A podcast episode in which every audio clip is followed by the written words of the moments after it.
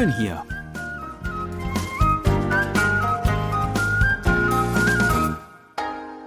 Ausflugstipps für Korea mit Jan Dirks.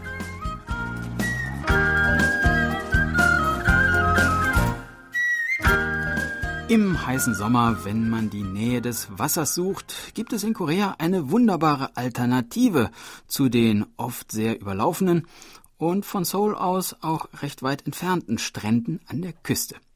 Diese Alternative lautet Kaegok. Gemeint sind die unzähligen Gebirgsbäche, die sich in unzähligen Tälern der unzähligen koreanischen Gebirge ergießen. Und ich habe für Sie dieses Mal die Probe aufs Exempel gemacht und meinen diesjährigen Sommerurlaub zwei Tage mit meiner Familie in einem solchen Gebirgstal verbracht. Der Ort, den wir ausgewählt haben, liegt in der Provinz Gyeonggi-do im Landkreis Yangpyeong in Soksali in der Nähe des Berges Sorisan. Mit dem Auto ist das bei freien Straßen etwa anderthalb bis zwei Stunden vom Solar Stadtzentrum entfernt. Denn ein Auto braucht man schon, wenn man sich hierhin aufmachen will.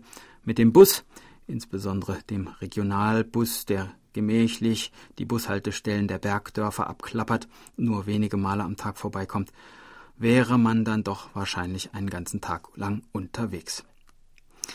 Hier im Tal des Soksan Kegok gibt es außer ein paar Ferienwohnungen im Grunde nichts, würden manche Leute wahrscheinlich sagen. Aber das stimmt nicht, denn es gibt eine Sache, die man in der Innenstadt von Seoul nicht findet. Die große, weite, tiefe, stille, erhabene Natur der koreanischen Berge. Und deswegen sind wir hier. Unsere Ferienwohnung ist eine typische koreanische Pension. Wohnraum mit Kochecke und Schlafraum mit ausrollbaren Matratzen. Drumherum ist alles etwas verwuchert, und wenn man am Zwinger mit den beiden in der Mittagshitze dösenden Hunden vorbeigegangen ist, gelangt man über eine kleine hölzerne Treppe unmittelbar an den Gebirgsbach. Die Kinder sind begeistert.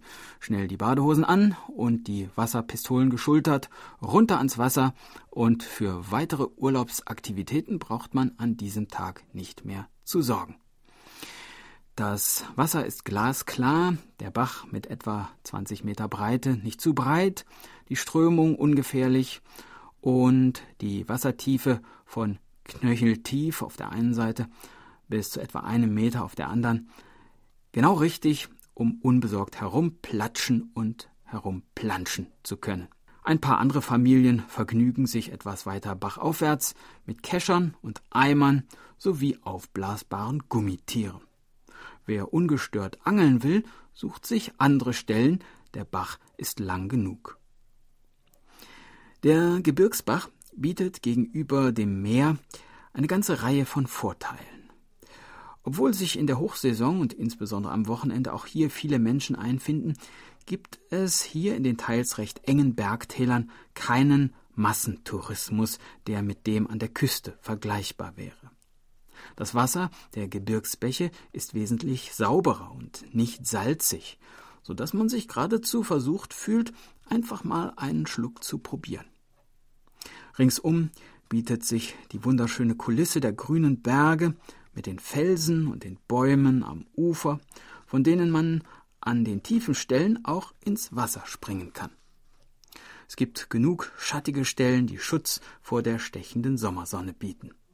Die Luft in den Bergen ist unvergleichlich frisch und sauber, und überall duftet es nach Kiefern und Gräsern. Und auch auf den Strand braucht man am Bach keineswegs zu verzichten, denn an vielen Abschnitten des Baches gibt es kleine natürliche Sandstrände, wo man Sandburgen bauen, hübsche Steine sammeln und abends auch ungefährlicherweise ein Lagerfeuer machen kann, beispielsweise um selbst geangelten Fisch zu grillen. Außerdem kann man beim Baden am Bach viele interessante und lehrreiche Erfahrungen machen. Beispielsweise die, dass Dinge sich stromabwärts entfernen, wenn man sie nicht festhält.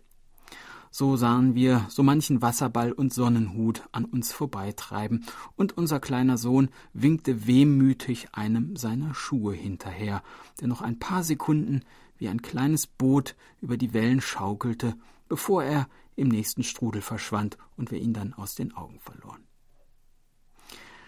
Wer die Landschaft und das Gelände noch etwas genauer erkunden will, kann sich natürlich auch auf einen der zahlreichen und gut beschilderten Wanderwege begeben und einen der umliegenden Berge erklimmen, die mit einer Höhe von rund 500 Metern kein Sauerstoffgerät erfordern, aber wunderschöne Ausblicke auf den im Tal glitzernden Wasserlauf bieten.